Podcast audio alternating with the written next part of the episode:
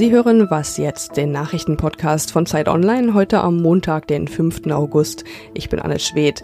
Unsere Themen heute, warum ein russischer Forscher gentechnisch veränderte Babys schaffen will und die Revolution im deutschen Fußball heißt Faninho. Jetzt gibt's aber erstmal die Nachrichten. US-Präsident Donald Trump will heute eine Erklärung zu den beiden Schusswaffenangriffen vom Wochenende abgeben. Er hat außerdem eine fünftägige Trauerbeflaggung angeordnet. Am Samstag hatte ein Mann in einem Einkaufszentrum in El Paso in Texas 20 Menschen getötet. Er wurde von der Polizei festgenommen und ihm droht jetzt möglicherweise die Todesstrafe. Die Ermittler gehen von einem rassistischen, hispanic-feindlichen Motiv aus. Wenige Stunden später, in der Nacht zu Sonntag, tötete ein Mann in Dayton im Bundesstaat Ohio in einer Bahn neun Menschen. Der Täter wurde von der Polizei erschossen. Die beiden Taten sollen offenbar keinen Zusammenhang haben. Von den Demokraten sind die Forderungen nach strengeren Waffengesetzen jetzt wieder lauter geworden. Außerdem warfen sie Trump vor, dass er mit seiner Wortwahl Hass und Fremdenfeindlichkeit befeuere.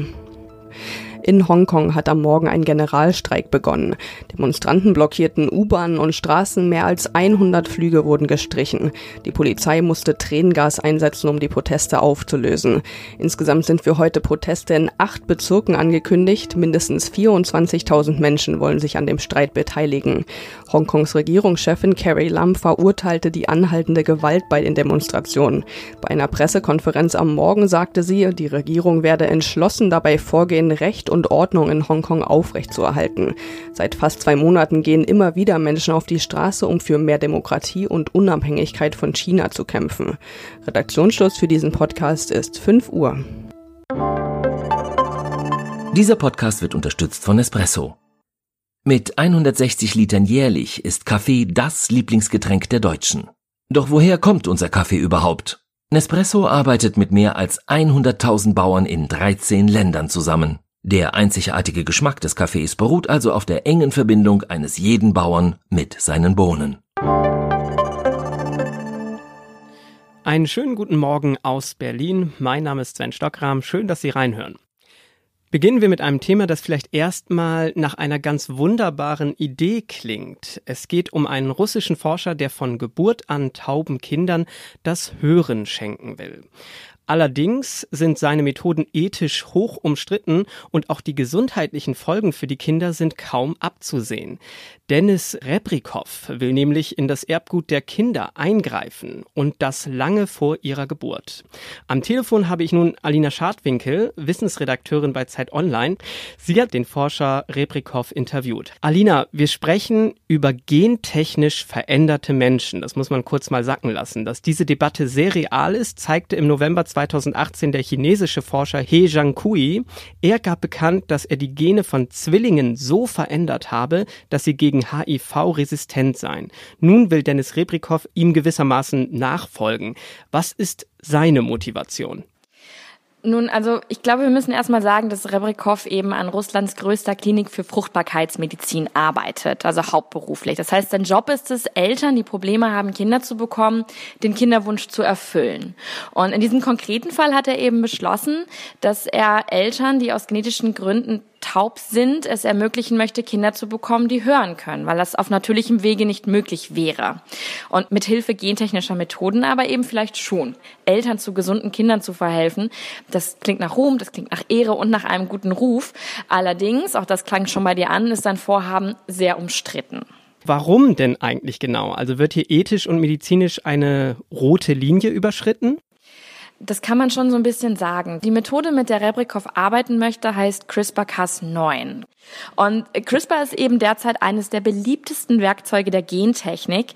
Das ist eine Art Schere und Wissenschaftler können damit gezielt DNA, also Erbgutabschnitte, ausschneiden und durch andere ersetzen. In der Folge sind lebende Organismen dauerhaft verändert. Das Problem ist nun, es ist unklar, wie sauber diese Schere eigentlich schneidet. Genauer gesagt, ob sie nur die vorgesehenen Abschnitte entfernt oder vielleicht nicht auch solche, die so ähnlich aussehen oder einfach völlig wild drauf losschneidet. Und die Folge solcher Fehlschnitte sind halt unberechenbar. Deshalb hatten Forscherinnen und Forscher und darunter auch die Entdecker des Werkzeugs weltweit gefordert, bitte, bitte lasst uns noch nicht an Menschen arbeiten. Es ist einfach zu unsicher und wir wissen nicht, was wir da schaffen, auch auf Generationen in die Zukunft. Reprikov selbst ist ja auch als Forscher, also als Person nicht unumstritten, denn er ist Mikrobiologe und seine Erfahrung im Bereich CRISPR ist jetzt nicht ganz so groß. Was sagt er denn überhaupt zu all diesen Bedenken, die seine Versuche an Embryonen denn begleiten? Also grundsätzlich findet er es total wichtig, dass wir da in die Diskussion gehen. Und Rebrikov sagt ziemlich deutlich, Zitat, wenn ich zeige, es ist sicher, dann ist es das. Und damit meint er zwar jetzt nicht grundsätzlich, also wir können jetzt munter mit CRISPR drauf losschneiden und jegliche Krankheit entfernen, wohl aber eben für den bestimmten Fall, in dem er zu forschen gedenkt, eben durch einen Gendefekt bedingte Taubheit. Rebrikov ist davon überzeugt, mit CRISPR können sich Krankheiten heilen lassen. Er sagt aber zugleich, sicher und vertrauenswürdig wird das Verfahren nur, wenn es ordentlich erprobt ist, und zwar in aller Öffentlichkeit, also auf, mit wissenschaftlichen Standards und mit Studien. Und auch da möchte ich ihn nochmal zitieren. Er sagt, der einzige Weg, diese Technologie in die Medizin zu bringen, ist der legale Weg. Und das bedeutet eben auch, dass man das Verfahren über Monate, gar Jahre Schritt für Schritt testet und hinterfragt. Das möchte er machen. Ich glaube schon, er wäre sehr gerne der Zweite, der es schafft, Menschen gentechnisch zu verändern und eben dann der Erste, der das auf legalem Weg und erfolgreich tut. Ja, Alina, danke dir für das Gespräch. Es bleibt irgendwie ein mulmiges Gefühl. Das Interview mit Reprikov können Sie im Ressort Wissen von Zeit Online lesen, ebenso wie viele weitere Hintergründe zum Werkzeug CRISPR.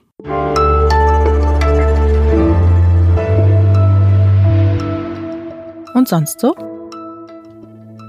Zwei Tage, zwei Städte, zwei Angriffe mit Schusswaffen und mindestens 29 Tote. So fasste die New York Times das Wochenende in den USA zusammen. Wir haben uns schon fast an solche Nachrichten gewöhnt, so schrecklich sie auch sind. Warum passiert dies so häufig und immer wieder in den USA? Die Antwort, es hängt mit der absurd hohen Zahl an Waffen zusammen. Keine andere Variable kann die Gewalt erklären. So haben Forscherinnen und Forscher längst gezeigt, dass die amerikanische Gesellschaft nicht gewalttätiger ist als andere. Auch ist es ein Mythos, dass Waffengewalt automatisch mit psychischen Erkrankungen zusammenhängt. Zuletzt zeigt eine Studie, dass dies nur in vier Prozent aller Fälle eine Rolle spielt. Die Waffen selbst sind das Problem. US-Amerikaner machen weniger als fünf Prozent der Weltbevölkerung aus, besitzen aber mehr als 40 Prozent aller Waffen auf diesem Planeten und haben mit die schwächsten Gesetze, sie zu kontrollieren. Wann wird sich daran endlich etwas ändern?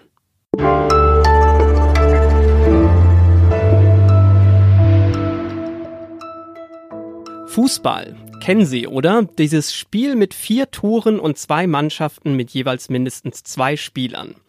Ich äh, selbst bin ja kein Fußballexperte, aber das klingt auch für mich, naja, mehr als merkwürdig. Und doch stimmt das alles so. Warum? Das soll mir jetzt mal mein Kollege und Zeit Online Sportredakteur Olli Fritsch erklären.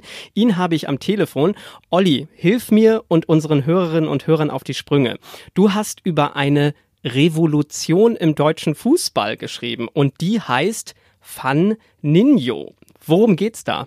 Es geht um Kinderfußball. Äh, äh, Fußball spielt man ja schon mit äh, teilweise vier Jahren, fünf Jahren. Ähm, und für die Kinder wird jetzt in Deutschland so langsam nach und nach die Regel angepasst. Und das heißt, die Größe des Feldes, die Größe der Tore, die Zahl der Spieler und auch äh, die Anzahl der Tore wird verändert. Das Ganze heißt Faninho. Ähm, das geht los bei zwei gegen zwei, dann geht es über zu drei gegen drei bis hin zu fünf gegen fünf. Und die spielen großteils auf jeweils zwei Tore, also vier Tore.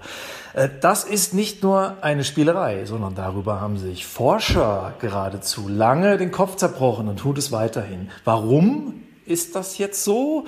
Ganz einfach, äh, damit Kinder besser ausgebildet werden, bessere Fußballer werden. Ähm, und bei einem 3 gegen 3 auf einem kleinen Feld kommen sie viel häufiger an den Ball, können viel besser dribbeln, müssen passen, müssen schauen, wo ist mein Mitspieler, meine Mitspielerin und kommen vor allen Dingen viel mehr zum Torerfolg. Ähm, das ist eine kleine Revolution, denn bislang haben die meisten äh, Vereine und Bundesländer äh, sieben gegen sieben gespielt und das ist für Achtjährige, ich kann das beurteilen, weil ich selber Fußball gespielt habe, aber auch Kinder trainiert habe, das ist wie eine Weltreise von einem Tor zum anderen und jetzt ist das alles viel kleiner und ähm, Beim 7 gegen 7 kam es auch vor, dass viele Spieler eigentlich gar nicht so richtig mitgespielt haben, weil sie nicht gut genug waren oder weil sie vielleicht auch einfach nur kleiner, jünger und schwächer waren.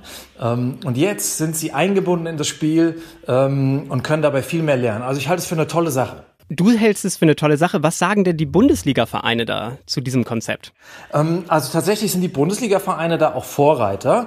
Es gibt Vereine wie Hannover, St. Pauli, Nürnberg, ähm, Hoffenheim vor allen Dingen. Die betreiben das schon seit Jahren. Unter anderem auch äh, mit Schulen, mit Grundschulen sogar. Und da gibt's tolle Rückmeldungen von den Schülern, von den Fußballern, aber auch sogar von Lehrern.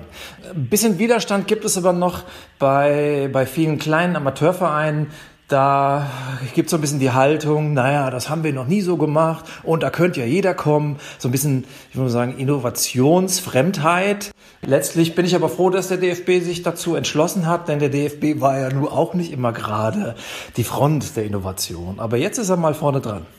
Du hast ja auch irgendwie geschrieben, das sei jetzt so ein bisschen wie die Wiedergeburt des Straßenfußballs. Was meinst du damit? Ja, man muss bedenken, dass die besten deutschen Fußballer der Geschichte, also Franz Beckenbauer, Günter Netzer, Overath oder auch Fritz Walter, die haben das Kicken auf der Straße gelernt. Die hatten eigentlich nie einen Trainer, der ihnen das beigebracht hat. Die haben sich Fußball selber beigebracht. Und Faninho macht das jetzt wieder möglich. Olli, danke dir. Fußball gehört den Kindern. Das hast du auch geschrieben. Äh, bald vielleicht mehr denn je mit Faninho. Das war's für heute. Was jetzt ist morgen zurück. Wenn Sie Fragen oder Anregungen haben, schicken Sie mir und uns eine Nachricht an wasjetzt.zeit.de. Mein Name ist Sven Stockram. Starten Sie gut in die Woche.